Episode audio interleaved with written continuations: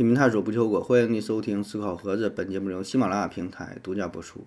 呃，这一期啊，咱们聊一个与呃催眠啊，与这个睡觉，然后还有睡觉前听的一些声音，跟这方面有关的问题。这呢是来自于落日残阳的提问。他说：“盒子啊，我想问一下，为什么人的耳朵呀，在很安静的房间里会听到很明显的白噪音啊，就像电流，特别是失眠的时候。”是不是因为耳朵没有收到信息，自行脑补的一部分幻听？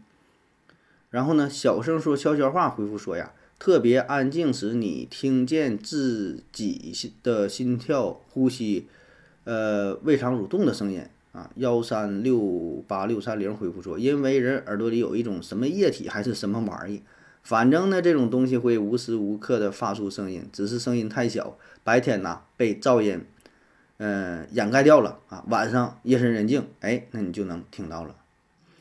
嗯，说非常安静的时候能听到，呃，自己身体发出的声音是吧？呃，这问题基本被这几个朋友回答的，也就是差不太多了啊。就是在这个非常安静的房间里边，然后，呃，周围没有什么噪音的情况下啊，听到各种各种怪异的声音啊。那么主要呢，其实就是来自于你身体内部发出的声音，心跳啊、血管流动啊、呼吸啊，甚至还有衣服摩擦的声音。那很多人呢都有这个睡眠困扰这种这种障碍啊。呃，主要呢就是因为外界的声音太大了，辗转反侧啊，有点声就睡不着。那么这个世界上啊，还真就有一个最安静的地方啊，安静到什么程度？嗯，就是没有人能在里边待的时间特别长。哎，据说你在这里边能待上一个小时，就算你挑战成功，还能给你钱，啊，特别安静。呃，这个呢，就是位于华盛顿微软总部哈，号称是全世界最安静的消音室。这嗯，这地方其实，我想咱做音频的呀，做这个就是当主播的，应该挺喜欢这地方，就是需要一个非常安静的录音的环境啊。那么它这里呢，也是相当于一个录音棚啊，但这效果就非常非常好啊。整个空间也不大哈，才十十多平米，不大个地方啊，啊，你搁这里边待着，你就感觉跟外边就与世隔绝了，特别安静啊。搁这里边没有别的声，只能就只有自己是说话的声音哈。但是你会感觉这个说话的声音跟平时也不一样了，因为平时你正常情况下听到的声音呢，有一部分是通过骨传导，就自己说话震动直接传到了大脑当中啊，还有一部分呢就是呃这个声音。发出之后，通过反射呀、折射什么的，完叠加在一起，你也听到了啊，这是这么来的。而在这个房间当中，就是这个消音室当中啊，它这个声音你传播出去之后，声音都被吸收掉了，不会反射啊，也没有什么外界的干扰。然后呢，还能听到你自己什么心跳声、呼吸声啊、骨头摩擦的声音等等吧，啊，各种声音啊。所以呢，这个外边环境就不一样啊，你就搁里边待时间长了，就人很难受，莫名的烦躁。啊，就因为太静了。那么这个房间是怎么设计的啊？呃，首先呢，它这个地面呢是装了一套减震的系统，呃，也就是旁边经过的什么地铁呀、大卡车呀，对地面造成的震动可以呢被它给过滤掉，啊，就不受影响。然后墙壁的四周呢都是洋葱的结构，就一层一层的。室内的天花板呐、地面呐、墙壁呀也都安装了玻璃纤维的楔子哈。所谓的楔子就是。那种带尖儿的那种凸起的结构，啊，就最大程度的能够吸收各种声音啊，不被再反射回来啊。那么最终呢，能把这里的这噪音呢是控制在负二十点三分贝啊，这就负的分贝了。你想想，得安静成啥样哈？呃，这确实可以是负的啊，因为这个分贝这是针对于我们人类进行定义的这么一个单位啊。那么零分贝就是说人。刚能听到，刚听不到，就是这个零零分贝，比零分贝大一点就能听着了，就是靠这个人耳是否能够察觉作为定义的这个分贝的概念啊。所以呢，理论上分贝也可能是负的，只不过是咱们听不到，但是存在这么大的声音啊，就非常非常小啊。就对于人类来说，你说负十分贝、负一百分贝可能没有意义，咱们都没法分分辨哈，就感觉没有声啊。但是作为一个物理量来说呢，它可以非常非常小啊。那么微软为什么要建立这个房间？呃，最开始呢，主要就是为了检测各种机器设备，比如说它生产的什么麦克风啊，什么音频连接设备呀、耳机呀，呃扬声器呀，除此之外，什么键盘、鼠标、风扇等等吧，就各种这种电子设备，它工作的时候都会发出声音，特别是发出一些噪声啊。然后呢，就想检测一下这个产品是否合格，就它的制作工艺到底怎么样啊。然后就就有了这么一个房间啊。呃，同时呢，也是对外承接一些检测，比如说呃其他一些这制造厂商，像你做什么汽车零件啊。什么医疗设备啊，还做什么东西，咱也不太懂啊。反正所有你生产这些零件，其实都都有一定的要求，就是这噪音呢不能太大啊，有这么一个标准。那么在二零一五年的时候，微软呢在明尼阿波利斯市的奥菲尔德实验室啊，也建立了一个类似的房间啊，也是啊，嗯，非常安静。但是跟总部的最大不同呢，就是它是就是对外开放的，就你可以来这地方参观旅游看一看都行。然后主办方呢还特意发起了一个挑战啊，也算是给自己做一个宣传，说的就是你们谁能在这里边待上一个小时哈，连续待一个小时，每多待一分钟就奖励你一千美元啊！你就想吧，这挺诱惑是吧？呃，但据说哈，我记得以前我看过，据说他这个挑战呢是呃没有时钟，就是。不知道你自己在里边待了多长时间？好比说你现在去挑战，OK，给你关里边了，你搁里边待着吧，就没有表，你没法看着说啊，现在九点，等着吧，九点半了啊，九点四十，九点五十，马上到十点了，然后你成功，你不知道，所以你搁里边待着，你你不知道过了多长时间，这就很麻烦哈。你以为待挺长时间，出来一看啊，才待五分钟，啊，它是这种啊，所以呢，绝大多数人进入里边都会产生非常烦躁的状态，就是忍忍受不了。与世隔绝了嘛？因为这环境太特殊了。就咱们人类出生以后，一直生活在一个有噪声的环境当中。你没有噪声，这种太静的，就反而会带来各种不适感，甚至会有一种深深的恐惧感啊。所以很多人呢是，就是在睡觉的时候，反而是喜欢有点声音。太安静呢也不行啊。我就记得我小时候啊。就有这种感觉，就家里边那家大人睡觉的时候，一般都喜欢在沙发一躺着啊，半躺着不躺着，半坐着那种感觉。电视呢还得是放点东西，不管是放点电影啊，是踢着足球比赛呀，放着新闻呐，声音呢其实也不算小啊，反正就这么一个状态啊。比如沙发上这边睡觉打呼噜了，哎，然后呢你给他叫醒了啊，不不是叫醒了，你给他把这个呃电视给给给关掉了哈。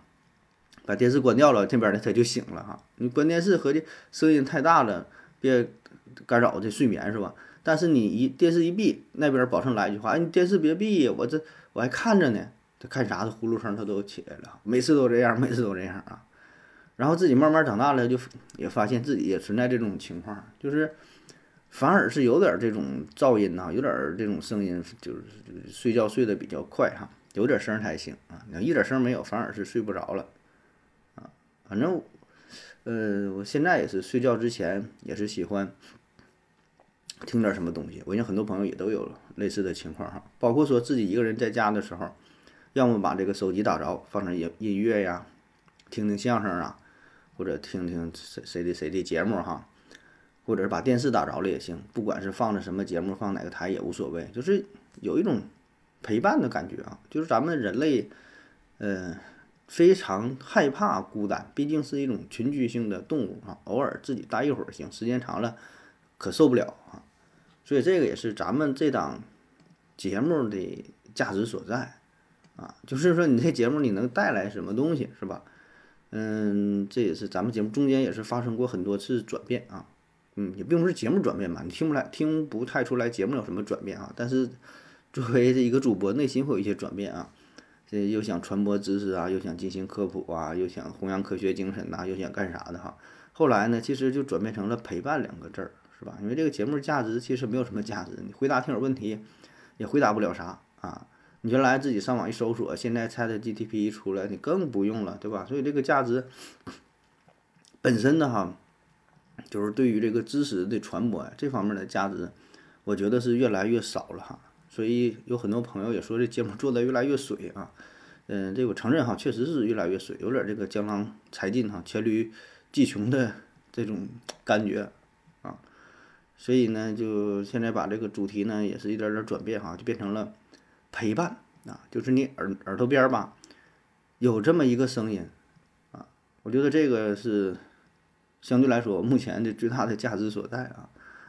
所以你要说追求点别的东西，可能咱也就是达不到啊，满足不了你，提供不了那么多的东西啊，也是不会讲科学故事，也传播不了科学精神。然后呢，还有什么就这都达不到哈，就是有个声，就是出来这么一个声音而已啊。这全平台最会哄女生睡觉的主播，而且呢，这作为声音呢，它有这么一个特点，就是你一旦习惯了某一种声音之后，你适应了这个主播的说话的。